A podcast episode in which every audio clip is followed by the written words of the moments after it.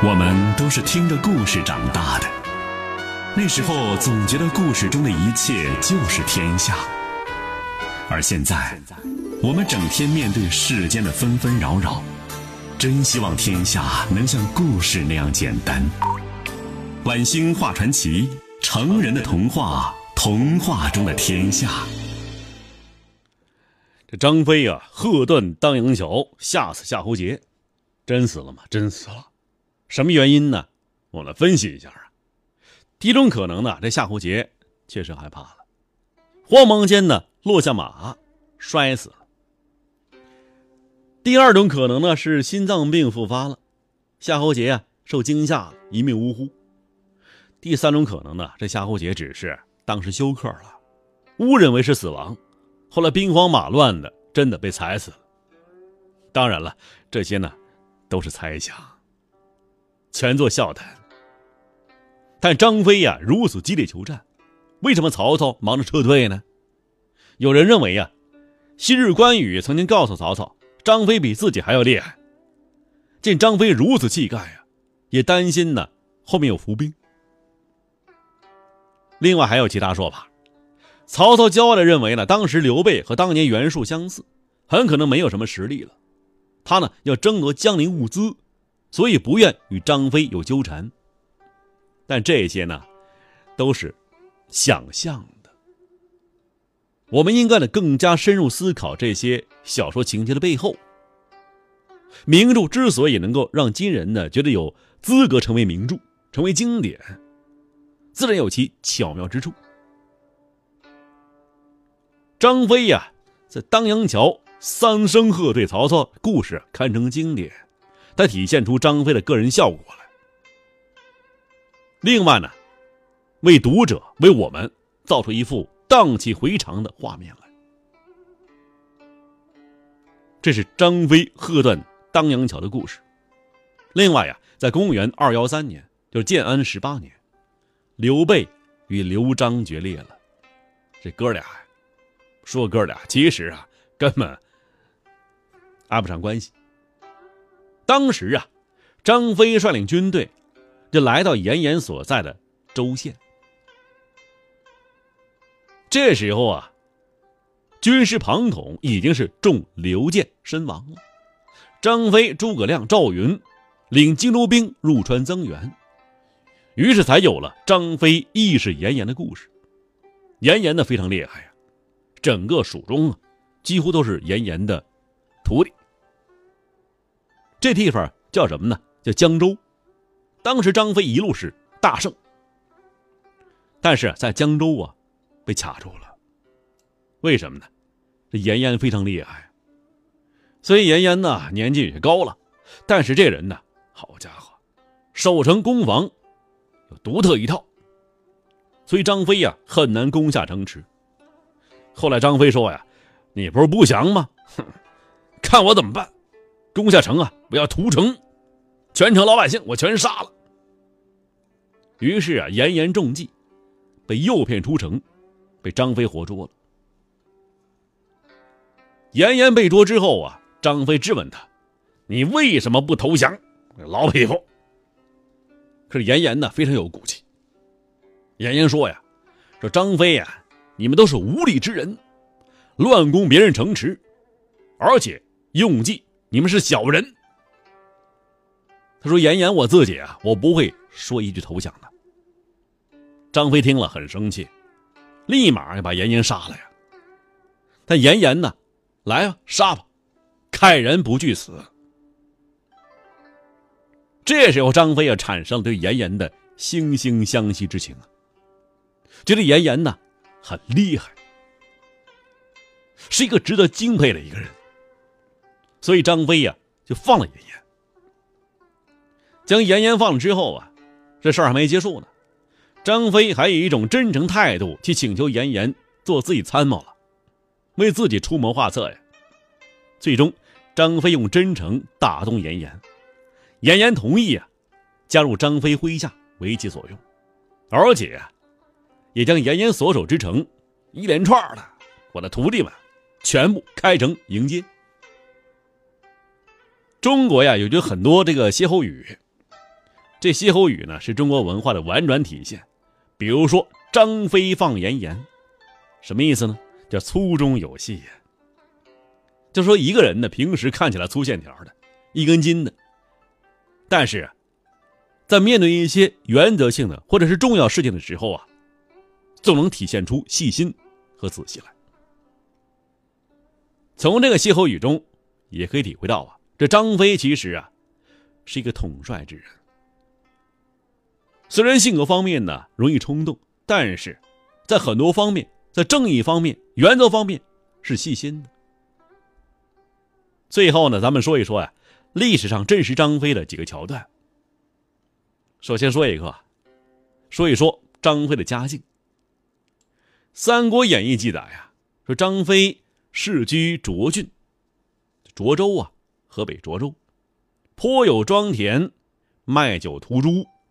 专好结识天下豪杰，而且呢，为与刘备起事，张飞呀就重金招募三百勇士。我们可以理解为啊，张飞有庄园，啊有田产，有养猪场，对吧？而且手下呢几百小兵，完全可以说啊财大气粗。但是在《三国志》中啊。说公元幺八四年，张飞二岁，与关羽一起呀加入刘备的起义军中。而张飞呀十六七岁的时候呢，可能就已经和卖鞋的刘备、关羽在一起了。可见呢，他们的社会基层啊是蛮低的。而且《三国志》记载啊，张飞三十六岁才成亲，而关羽十九岁啊就有孩子了。如果是一个有钱人呢，在古代不可能那么晚才结婚的。这个是出身，其二是相貌。演义中说呀，身长八尺，抱头环眼，燕寒虎须，声若巨雷。现在呢，很多这资料都说呀，张飞是英俊帅气的，跟原来不一样。推论是什么呢？是张飞的女儿啊是皇后，皇后肯定不丑啊，因此张飞应该是挺帅的。但是呢。封建时期，皇后选择是重德不重貌的，因此呢，这个值得商榷。还有一种说法啊，说二零零四年文物部门呢在四川简阳张飞营唐朝的张飞石人像，就发现呢张飞这个像啊，慈眉善目，耳长唇厚，脸上没有一根胡须，与《三国演义》大相径庭。但是啊，这个头像是否是张飞本人，无从考证。还有啊，《三国志》记载，飞巨水断桥，瞠目横毛，说什么呢？身是张翼德也，可来共决战，敌皆无敢近者。你看，没有凶恶面相是无法震慑敌军的。如果张飞真的是个英俊帅气的小伙儿，这《三国志》不可能会忽略的。第三呢，我们说说性格。在性格描述上啊，《三国志》和《三国演义》几乎一致，说张飞啊是敬君子而不恤小人。虽然呢是敬重君子义士、国士无双，但是鞭挞士卒，暴而无恩，连刘备啊都告诫他，刑罚过重。张飞啊在军队管理上是过于严苛，甚至严酷，最终也因此被手下所杀。两个小人嘛，杀了。第四呢，我们说一说军事能力呀。《三国演义》为了拔高诸葛亮的指挥才能，对张飞的军事实力呀，大打折扣。其实呢，张飞是三国时期的著名将领，在唐德宗期间呢，就已经与古代名将六十四人一起名列叫武庙享受。同时啊，被列为庙享名单的有谁呀？关羽、张辽、周瑜、吕蒙。陆逊、邓艾还有陆抗等人，而张飞呀，最经典一战在瓦口关。瓦口关大破张合，助刘备拿下汉中。在曹操啊收降张鲁之后啊，刘备进攻汉中，曹刘两军发生了一起小规模冲突，将领是谁啊？张合对张飞。这张合呀，是河北河间人，哪儿啊？具体啊，是茂县，就现在任丘人，在冀州韩馥下面当司马，打黄巾有功啊。夏侯渊打马超与宋建的时候啊，他是夏侯渊得力帮手。曹操叫张合留于汉中，和夏侯渊一起，并且呢给他一任务，要他呢带兵越过大巴山，深入巴东、巴西二郡。但是啊，在这儿被张飞给挡住了。这两军的相持一下子就五十来天呐。张飞使计大获全胜，张合跑了，保全性命，带数十步啊逃回去了。张飞呀。在荡居山崖壁上，留下一块石碑，而且石碑上写了字儿了，“丈八蛇矛”啊，写字儿，文句极其有力啊。汉将军飞，率精卒万人，大破贼首张合于巴蒙，立马乐名。有人认为啊，这个字儿是秘书所写的，但是啊，当秘书的先生们呢，另有所长，这字儿不可能是他们写出来的。只有像张飞那样大英雄，才写得出啊。最后啊，咱们说一说啊，张飞的书法、呃绘画水平，《三国志》《集解》等很多史书所写到，张飞呀，不仅会写字儿，而且会写诗，会画画。更叫人呢不可理解的是，他还是一位非常厉害的、受重视的书法家。